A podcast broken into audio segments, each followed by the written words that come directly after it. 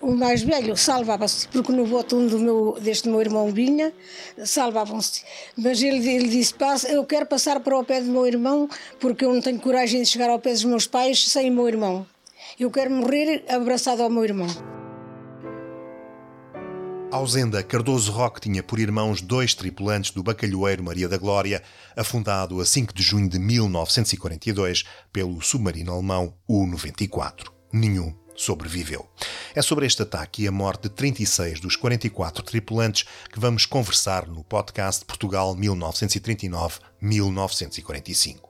Pelo caminho vamos conhecer as condições de vida a bordo destes navios e as histórias que ficaram deste desastre, não só em Ilhavo, de onde vinham os dois irmãos, mas também da Fuseta, que perdeu 14 dos seus residentes, como lembra em verso António José Viegas, filho de um deles. Somente oito tripulantes conseguiram escapar por uns escassos instantes deste desastre do mar. Entrar numa baleeira, sem ter rumo e sem ter sondas, acabam desta maneira à deriva sobre as ondas.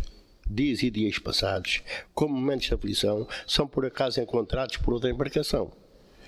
Uma fonte noticia um navio torpedeado. Na Fuseta acontecia um povo amargurado. 14 homens cá da terra ficaram no mar profundo, sem nada a ter com a guerra que é a baluta deste mundo.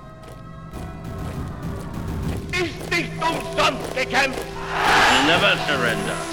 Porque os países que não lutam estão como os outros na guerra.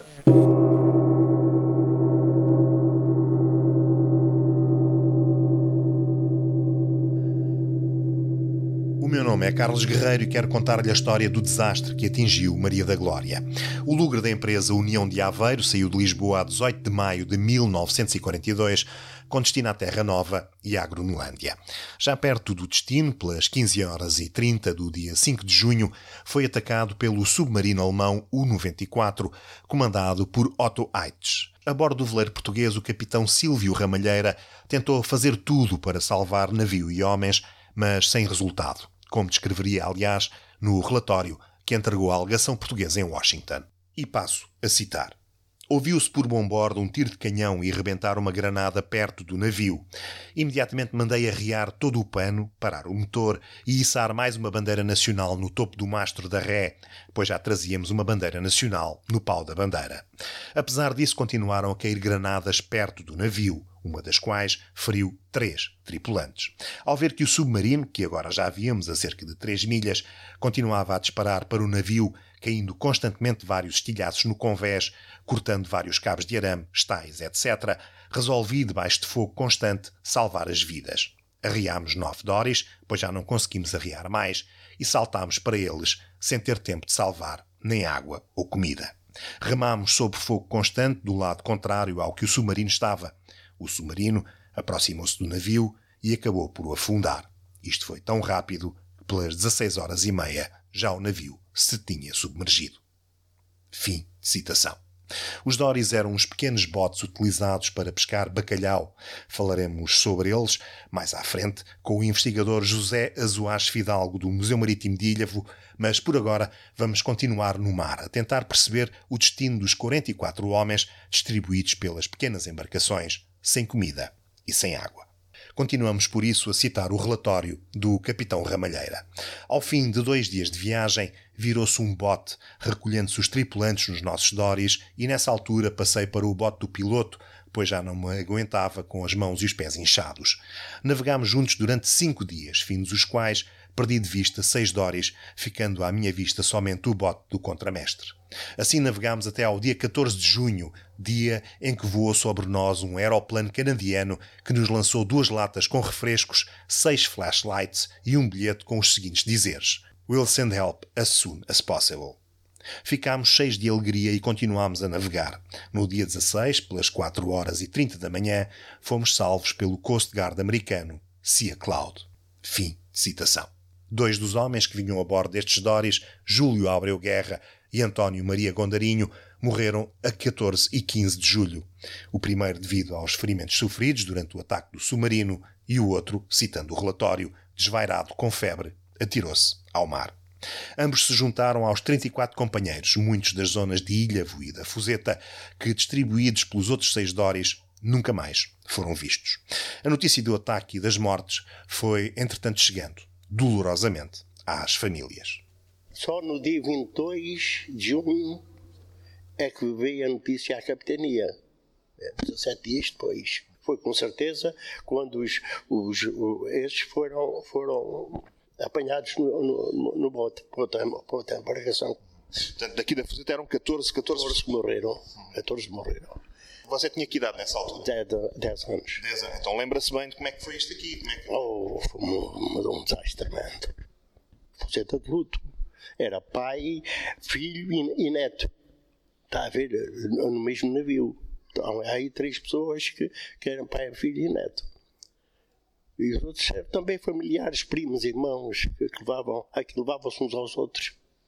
Quando aqui, para irem para o bacalhau, quando faziam o 18, que eram chamados à tropa, ou iam para o bacalhau, ou iam à tropa, e eles escolhiam. Eu, porque era órfão de pai, dispensaram-me da, da tropa, não fui ao bacalhau. E não fui para o mar, precisamente porque meu pai morreu, estava a espiar minha espera. E os outros, eh, pois iam para o bacalhau. A Fuseta deu 500 pescadores nessa altura. Está a ver? Carregavam uma, uma, uma vida dura, como eles diziam. E estavam lá seis meses. E, e... Meu pai tinha. Era um dos navios mais pequenos, Maria da Glória. Três mastros, à vela. E, e, e quando, no regresso, é que eles foram atacados por um submarino. Dizem que o capitão se portou bem ao, ao, falar com outros navios e foi, foi assim que foi ao fundo. Pois há essa história, mas. Uh... A gente não sabe, a gente não sabe. É verdade, foi em 42, no dia 5 de junho de 1942. Um desastre tremendo, como que disse. Vocês, portanto, uh, foram avisados para a capitania, foi isso? Só as notícias vinham para a capitania. As mulheres, quando na altura, depois do naufrágio, quando vinha alguma notícia para a capitania que saía o cabo de mar a entregar o telegrama ou avisar a pessoa que havia qualquer coisa, elas ajoelhavam-se no chão, ajoelhavam-se a pedir ao comandante, ao cabo de mar, se, se fosse para ele, dissessem já. E começavam a chorar. Isto uma, uma desgraça nessa altura. Famílias inteiras aqui que perderam os seus familiares. Minha mãe ficou com três filhos. Cabiam todos um alvirar, quase dizia ela, quando ela era pequena. E os homens aqui não havia outra vida senão ir ao bacalhau. A fuseta foi um caso sério. Não foi possível confirmar a história contada por Manuel José Viegas, que aponta para uma utilização indevida dos meios de rádio para avisar os aliados da presença de um U-bote. Aparentemente, o relatório do submarino alemão também nada diz sobre o caso. A mãe viu-se obrigada a abraçar as profissões de caiadeira e lavadeira para dar destino aos seus três filhos pequenos, com 10, 7 e 5 anos. Até porque do lado do armador e do Estado, pouco chegou. A minha mãe contava que o dinheiro que era para mandar para as viúvas do Maria da Glória, dos teatros que fizeram em Lisboa, que elas não conseguiram receber, não receberam, as viúvas. Eh, eu sei que o meu pai, um ano antes, a minha mãe contava que um ano antes meu pai veio. Então eles viram que a pesca dele nesse ano foi fraca e recebeu menos, a minha mãe recebeu menos dinheiro em função disso. Que o meu pai adoeceu um ano antes, não apanhou peixe, veio doente. E o meu pai, como não pescou, teve influência a minha mãe receber menos dinheiro que os outros pescadores. É o que eu sei. Portanto, o seu pai já andava há muito tempo no bacalhau, então? Já há muito tempo, já há 8 ou 10 anos. Meu pai morreu com 33 anos, desde os 24 ou 25 já andava. Aqui a malta nova ia lá para o mar, uns 20 anos. Depois da tropa ia para o mar, para o bacalhau. Mas era o que valia a pena, o resto aqui não. Não, não pesca. E depois vinha o bacalhau e ia logo. Para, para pescar aqui. Para pescar aqui. O bacalhau é, fazia, é a mesa. O bacalhau era apunhar a mesa, sabe? É que adiantavam adiantavam um aumento, matriculavam os pescadores e recebiam dinheiro e era esse dinheiro que lhes dava, que dava mais aberturas para eles uh, fazer uma, uma melhor vida. Que os, ah, desculpa, que os outros muita gente vinham de Santa Lucia, de Setúbal e de Olhão, vinham à Fuseta para os levarem também para o Bacalhau. Alguns aconteceu isso. Ah, portanto, aqui era um ponto de recrutamento. É, é, é. Aqui a Fuseta, como eu já lhe disse, dava 500 pescadores uh, anualmente. Manuel José Viegas deu-me esta entrevista em 2015, numa altura em que olhava para a sua própria história e desfiava a memória de um pai que, apesar de tudo, foi um pai ausente, como muitos outros que seguiam nos bacalhoeiros. Acho que o meu pai era um homem bom.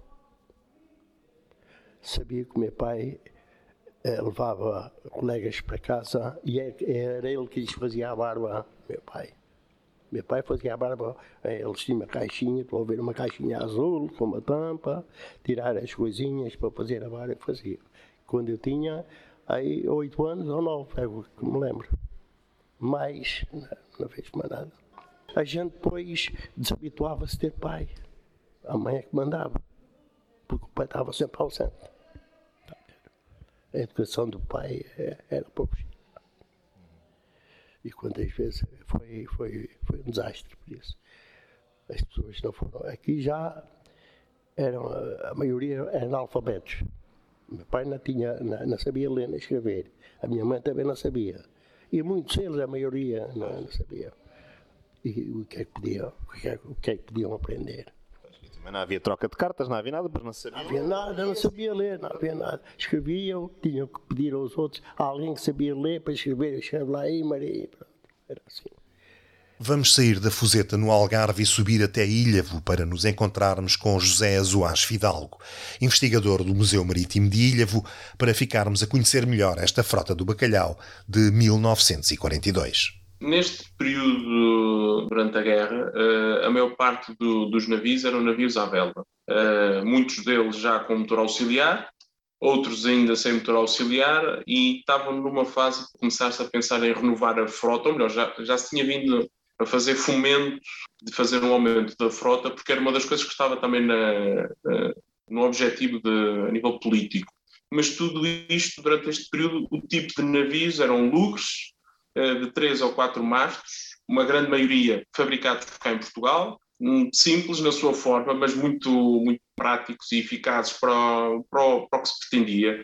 Eram navios de portado baixo, o que facilitava o arriar e o baixar os dóris para a água, que eram a partir desses dóris onde os pescadores faziam a, pesca de bacalhau à linha, navios com uma, com uma envergadura entre 50 a 60 metros, dependendo do se tinha três ou os tais quatro mastros, que era o tipo de, de embarcação. E depois eram embarcações que variavam, também dependendo também das tripulações. Tinham tripulações em média a contar 42 homens, e, no, e depois no, nos casos mais à frente a quase a chegar a 50 e tal homens. Tipo. Mas isto depois dependia da, da questão do recrutamento. Apesar da guerra, a frota uh, fainou sempre. Em todos os anos da guerra, uh, a frota saiu, fainou e, e, e, regressou. Que condições foi necessário reunir para que, isso, para que isso acontecesse? Obviamente Portugal era neutral, mas houve com certeza uh, um, um, um, trabalho de bastidores para assegurar a, a segurança desta frota. Sim, um, uma, uma, das razões dela nunca ter parado de laborar foi, foi as tais questões do abastecimento nacional. Também tinha um, aquele pendor historicista do, do Estado Novo, to, toda, toda aquela discurso e ideologia do Estado Novo basicamente impeliam uh, a continuar uh, na, na, pesca do bacalhau, o que fazia com que não, não se parasse, mesmo com os riscos que, que isso acartava de, dos navios atravessarem o Atlântico, e nós temos que ter noção que os navios, ao saírem de Portugal em direção à Terra Nova, cruzavam sendo Lisboa, os navios à vela, porque se fazia a bênção dos bacalhoeiros à, à frente dos Jerónimos, atravessavam uh, até em direção aos Açores, porque havia algumas das tripulações que eram açorianas, e depois daí dirigiam-se para a Terra Nova. Isto os que paravam nos Açores, outros dirigiam-se direto para os grandes bancos na Terra Nova. Ora, claro, isto coincidia com muitos dos navios daqueles de apoio, os Liberty Ships que vinham dos Estados Unidos com mantimentos para a Europa, em especial para, para a Inglaterra, e cruzavam-se com os navios portugueses. Uh, razões que tiveram que, que se acautelar exatamente para, para os navios não, não terem problemas foi negociações que houve entre o Estado português e, e, as forças do eixo, como também dos aliados. E as negociações eram a identificação correta dos navios ao ponto deles fazerem a viagem sem terem o perigo de, de, de sofrerem um ataque. Uh, as negociações, no que se decidiu foi uh, pintar os navios de branco, uh, ao ponto de que os navios, depois, devido à cor com que ficaram, tornaram-se até icónicos em St. John's e conhecidos como a White Fleet. Outro dos elementos que eles tinham que ter para identificar era no, na parte do, do, do casco, na parte do, lateral dos navios, de ambos os lados, tinham que ter uh, pintado a bandeira de Portugal, o nome do navio e a palavra a dizer Portugal. Para quê? Caso que se parasse, era, era frequente, claro, muitos U-boats cruzaram-se com navios portugueses e nunca teve perigo, mas houve outros, houve episódios que, que sucedeu em perigo. Mas tudo isso era exatamente para os U-boats e, e também para os aliados se encontrassem aqueles navios, saberiam que não eram uh, navios de, de combate. Não. Eles nem, nem, nem, tinham nem armamento, sabiam que eram navios de trabalho, navios de, de, pesca, sabiam que eram os portugueses para onde eles se dirigiam e não, não haveria, à partida, problema. Claro que a questão da neutralidade era, era uma questão, tipo, claro, política, mas tinha as suas dificuldades e o que, e que nós sabemos que resultou depois em incidentes durante, durante este período. Né? Como é que era a vida a bordo destes navios? Era com certeza uma vida eh, difícil, eh, complicada, às vezes também eh, perigosa e, e mortal, e não era preciso o navio naufragar para isso acontecer. Sim, é, é uma das decisões que tinham sido tomadas para, para a questão da navegação que diferenciavam ou que eram diferentes de períodos anteriores era a questão dos navios partirem de Portugal em comboio tinham que, basicamente, fazer esse trajeto que normalmente era acompanhado um, por grupos de navios que muitas vezes eram da mesma companhia e era a diferença, basicamente, no processo de navegação. Agora, a vida a bordo daquilo que tinha sido até então, uh, os anos anteriores, de, antes da guerra, não, não, não, não eram muito diferentes. Poderia haver Uh, em alguns deles já a instalação de, de, uma ou outra pequena câmara frigorífica e um ou outro ter um pequeno motor uh, que pudesse fornecer luz ou, ou iluminação para, para, para, o interior do navio, para o pronto salga ou para algum dos espaços oficiais, mas para todos os efeitos eram navios com as mesmas condições e a vida até decorria-se da mesma forma, vida dura, Neste, nestes navios a vida era de, de intenso trabalho, uh, os, os, horários de trabalho não havia horários, claro, aquilo era dependendo das condições climatéricas, o capitão, chegando a um banco, dava ordem para rear os dórios, os pescadores afastavam-se do navio principal, ficavam as horas que fossem necessárias para fazer uh, a faina, para poder uh, pescar o bacalhau. Era frequente irem mais do que uma vez com os dórios pescar, eles iam uma vez e depois voltavam a descarregar no navio principal e uma segunda vez. Se a pescaria não estivesse a ser boa, faziam outros lanços. Por isso era frequente durar muitas horas, uma média, digamos, umas oito horas só em trabalho no Dório, e depois esse mesmo bacalhau que acontecia é que tinha que ser escalado por esses mesmos homens que tinham estado nos Dórios. Por isso chegava facilmente num dia de trabalho às 12 horas de trabalho. Claro, as condições eram, eram parcas, os homens viviam na, na, em condições bastante apertadas, com, com pouco conforto, na, na zona de, de, próximo da proa, na parte das réus oficiais, com um pouco mais de conforto, mas estes navios, a diferença é tipo, embora tivessem um pouco mais de espaço, não, é, sofriam mesmo tipo as condições de, de intempérie, frio, passavam exatamente pelas mesmas condições. Não, é, não, eram fáceis, mas, mas eram tripulações que, de certa forma, em comparação se calhar, com o trabalho em terra e devido ao pouco rendimento em terra, elas até aguentavam estas dificuldades porque conseguiam ter um rendimentos que de outra forma nunca conseguiam oferir e, e ter uma outra qualidade de vida e conseguirem se calhar amealhar uh, o seu pé de meia, como alguns dizem, de forma a, a ter isso. Mas uh, as condições eram duras. Para quem não, não conhece a faina neste período, como é que era feita esta pesca? Falou dos dórias, o que é que são os dórias, como é que, isto, como é, como é que todas estas peças funcionavam? Então, é, é assim, na, na, sua maioria eram, eram navios os lugos, e esses lugos à vela funcionavam com o Dória. O Dória é um bote de mais ou menos 2 metros e meio, não muito mais do que isso, fundo raso, que eles eram empilhados dentro do, dos lugos uh, uns em cima dos outros, e quando chegava basicamente o dia de manhã, quando era para preparar a ida para o mar, os homens iscavam, preparavam isto tudo no convés, e à ordem do capitão punham os dóris na água. E eles aproveitavam a vela e o vento e afastavam-se para os sítios, para os pesqueiros ou para os sítios. Se fossem pescadores sabedores, já às vezes tinham uma inclinação de perceber onde poderiam encontrar bacalhau. Se fossem verdes, experimentavam também noutros sítios para não estarem todos juntos. Então eles afastavam-se de certa forma em quase todas as direções em torno do navio principal e então quando chegasse a um sítio onde pudesse haver o, o, bacalhau, eles tinham a zagaia, o zagainho, tinham instrumentos para sondar uh, se andava ali algum cardume, faziam alguns lanços desse, com esse instrumento que é com uma linha que depois tem uma peça no fundo de chumbo com, com dois grandes anzóis e então faziam esses lanços na, na tentativa de encontrar algum cardume. Se nessas tentativas não corresse bem, iriam, por exemplo, umas milhas mais à frente e faziam um novo lanço.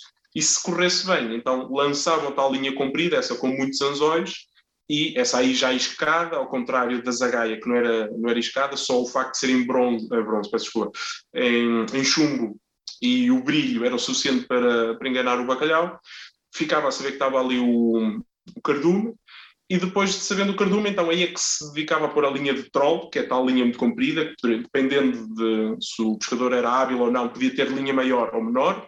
Essa com isco, essa linha com os anzóis com isco, era posta na água e esperava um X de tempo, uma média de 3, 4 horas. Isto depois dependia muito das condições climatéricas, dependia do pesqueiro onde estivesse e dependia, de, por exemplo, do, do período do ano por exemplo, quando é na, na, época da desova, se calhar era mais difícil encontrar em certos sítios, noutros sítios era mais fácil. Por exemplo, um pesqueiro que era fácil de encontrar era no Virgin Rocks, como os pescadores lhe chamam rocos.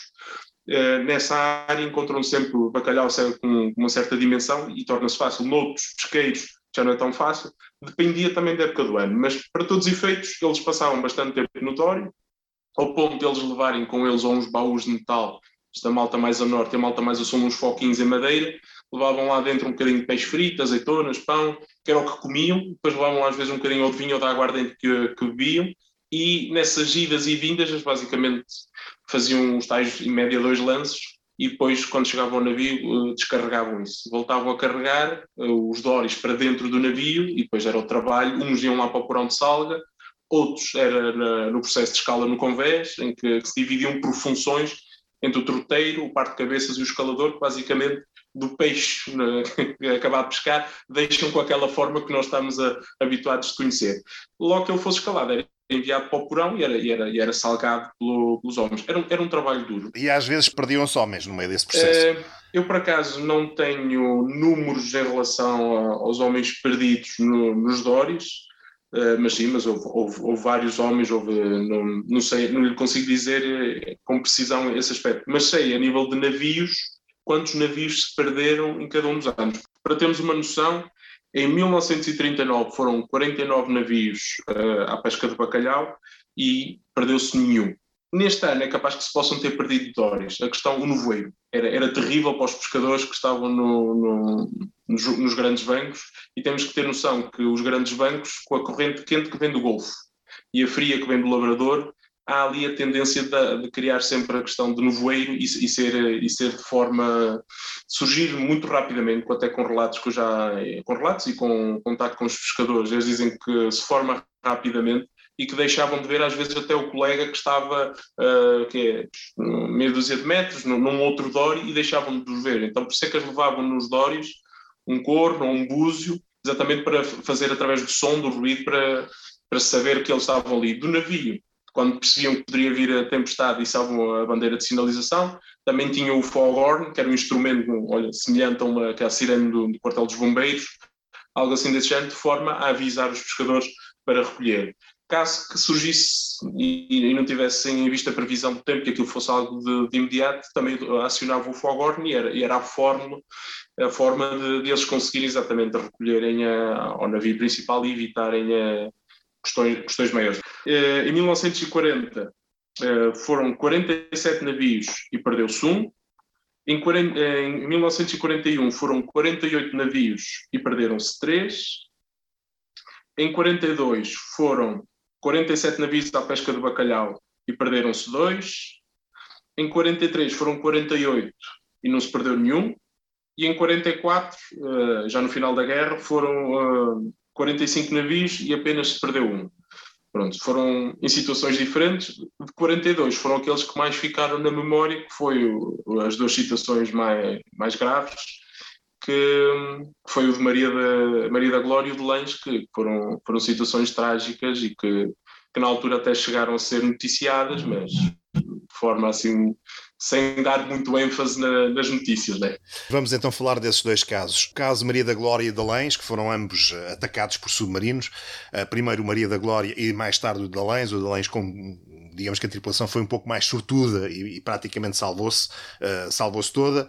Uh, no caso do Maria da Glória uh, aconteceu um, o, o, contrário. que impacto é que isto teve junto à comunidade pescatória? Como é, como é que isto foi visto no país?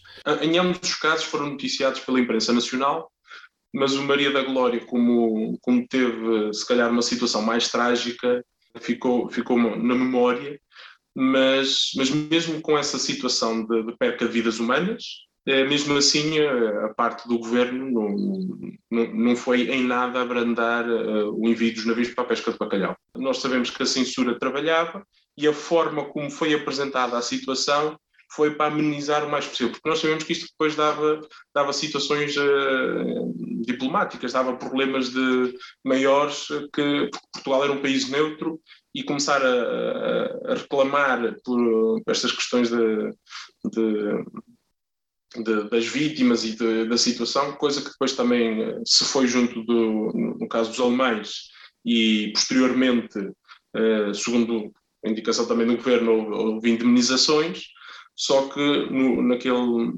naquele momento ou naquela parte imediata não tentava-se varrer para baixo do tapete assim a questão evitando, evitando exacerbar a questão. Nós temos que perceber que 42 na altura os alemães, a guerra já estava a pender ao contrário, já, os alemães já estavam numa situação se calhar não tão uh, se calhar simpática, não sei, para, para aqui para com Portugal, as negociações, havia muitas coisas de bastidores a decorrer e, e esta situação era um agravar, um agravar disso estas situações também temos que perceber, haviam na própria tripula, nas tripulações e no, nos oficiais, havia, um, eles, havia uns que simpatizavam para o lado inglês e para o lado alemão. E, e popularmente, não quer dizer que fosse realmente assim, mas popularmente uh, ficou um, pelo menos alguma memória aqui local de que o, o, Maria da Glória tivesse utilizado uma forma de comunicar que era proibido, que era a TSF, pelo menos quando estava em trânsito em comboio, era só em questões muito específicas e que algum pescador tenha dito que do navio de Maria da Glória tenha, tenham sido alguma indicação via TSF, tenha sido feito uma comunicação e que o oficial fosse uh, pró-aliado e que tivesse feito alguma comunicação, isso foi a forma de retaliação dos alemães. Claro que isto às vezes parece mais aqueles mitos urbanos, aquelas coisas que se dizem popularmente, mas que nós sabíamos que havia até a questão da espionagem a, a, a bordo, não é que fosse espionagem propriamente assim de, de haver espiões a bordo, mas havia informantes ou de uma inclinação ou de outra, que faziam chegar às vezes a um dado ou outro de movimentações de comboios aliados ao, ao longo do, do, Atlântico e faziam às vezes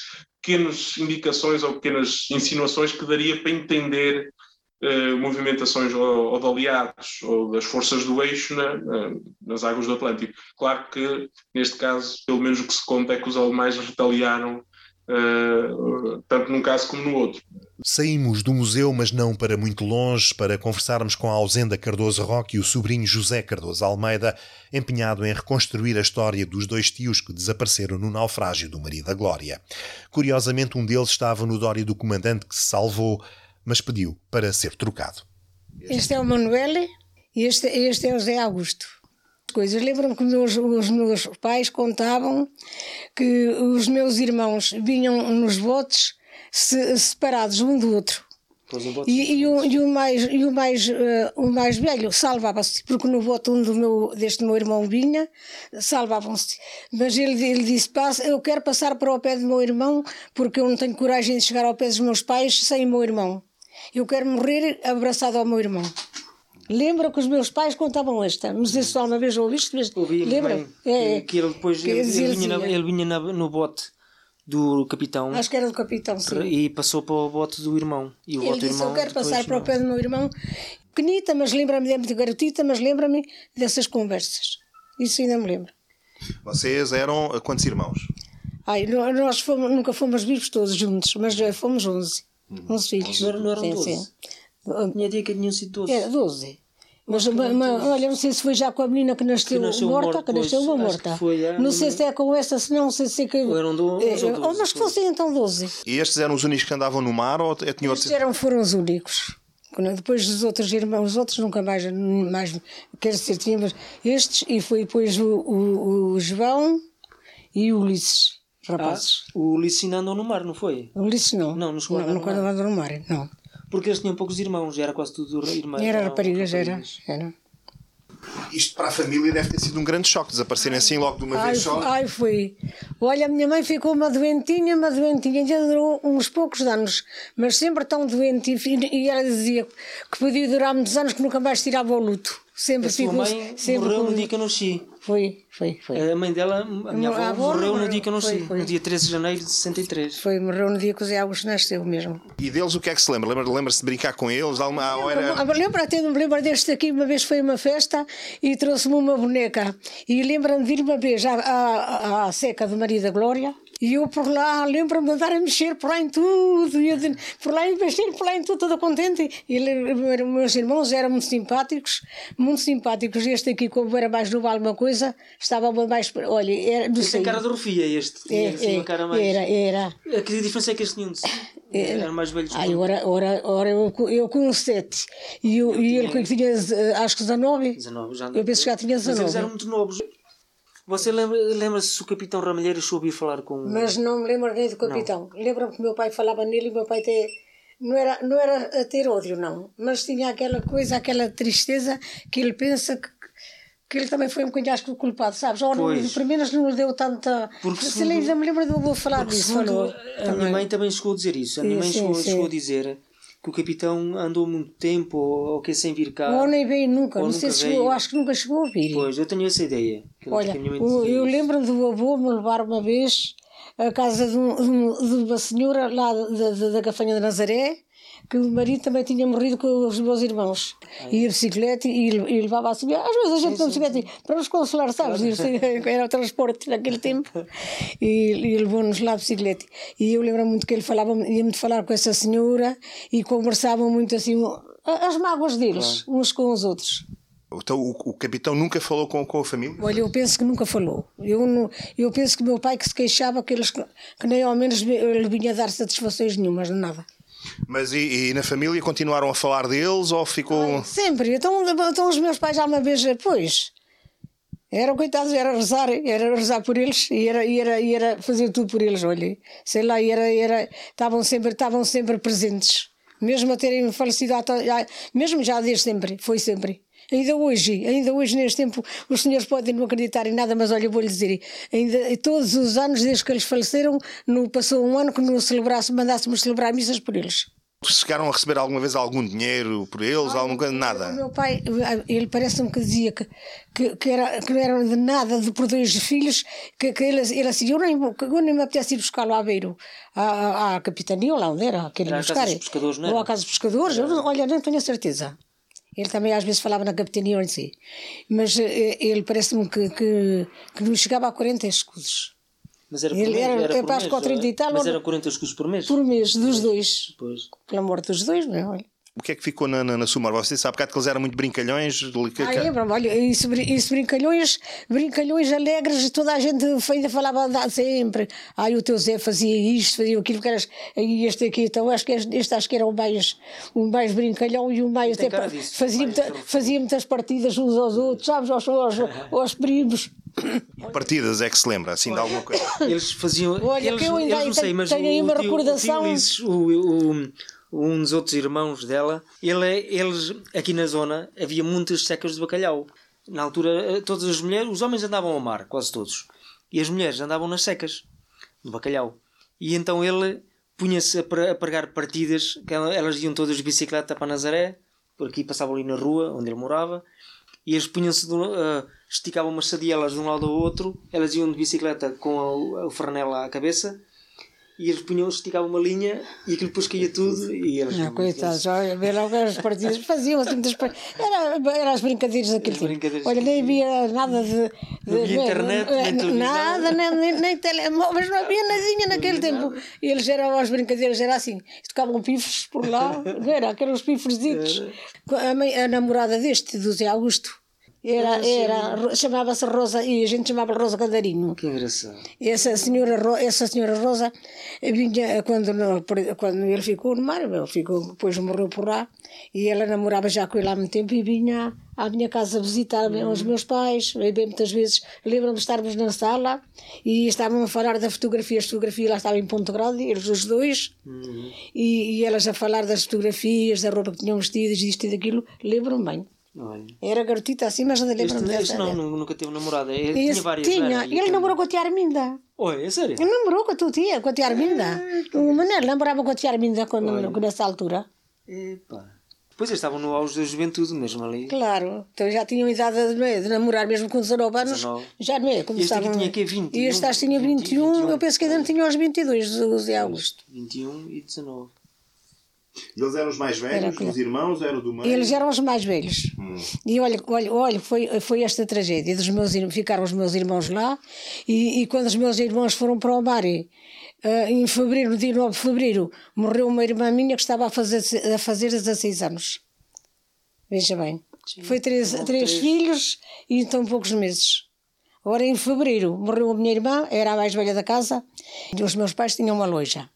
E, e, os meu, e a minha irmã eh, eh, cuidava das roupinhas, tra- ah, as roupas todas, esta é de Manuel, esta é do Zé, tudo passadinho a ferro, tudo, tudo, tudo para- direitinho. E eles tiravam muito lá, vai a nossa. A, a nossa de zela- eles até diziam nossa zelade- zeladora, ou zeladeira, ou como é que eles diziam. E, e agora eles choravam muito. E Foram para o bar. ela morreu de quê? Foi um ataque de meningite. Ai, meningite. Foi meningite. Nesse tempo não se, não se curou. Olha, olha lembro-me, ela foi uma, uma segunda, um domingo. Ela foi à missa e demorava muito tempo. E a minha, e a minha- demorou mais tempo. E a minha mãe dizia assim: Ai, então a nossa Maria ainda não veio. E, ai, ela hoje já esteve por lá uma missa e, e sermão, sermão e missa, Missa cantada. cantada, é. sermão e missa cantada. Acho que Era- era o que dizia. Era assim, sermão e missa cantada. E, e depois, olha, foi alguém, se lembrou de ir ao quarto, foi ao quarto e ela estava deitada.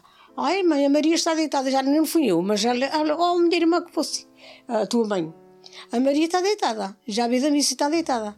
Foram logo aflitos ver, porque não era costume, não é? E ela, e ela estava deitada já mal, olha, morreu na, na- foi no, no domingo e ela morreu, acho que já na segunda-feira. Foi, foi lá, então, lembro-me de ir lá o, médico, o doutor Rito, que era de Ílhavo, e, e veio lá a casa e esteve com umas, umas ventosas e assim ligadas e coisas. Não, e nem, nem para o hospital, mas já havia de haver hospitais naquele tempo. Acho que já existe. Mas, mas olha, não chegou ir para o hospital. Foi em casa que eu lembro-me bem dela estar deitadinha na cama, no quarto, e não deixavam a gente ir ver, porque era uma doença, acho que talvez até contagiosa. era, Mas, mas a gente, Depende sabes como era, as, viral, crianças, for, éramos ah, crianças, a meningite. metíamos-nos lá por, por, por- por- sem, sem eles eh, quererem, não é? Eu saía até eles quando eles me davam por ela. E lembro-me de ir ver a minha irmã, e ela deitadinha com aquelas ventosas assim no, no corpo, e assim, olha, não valeu nada.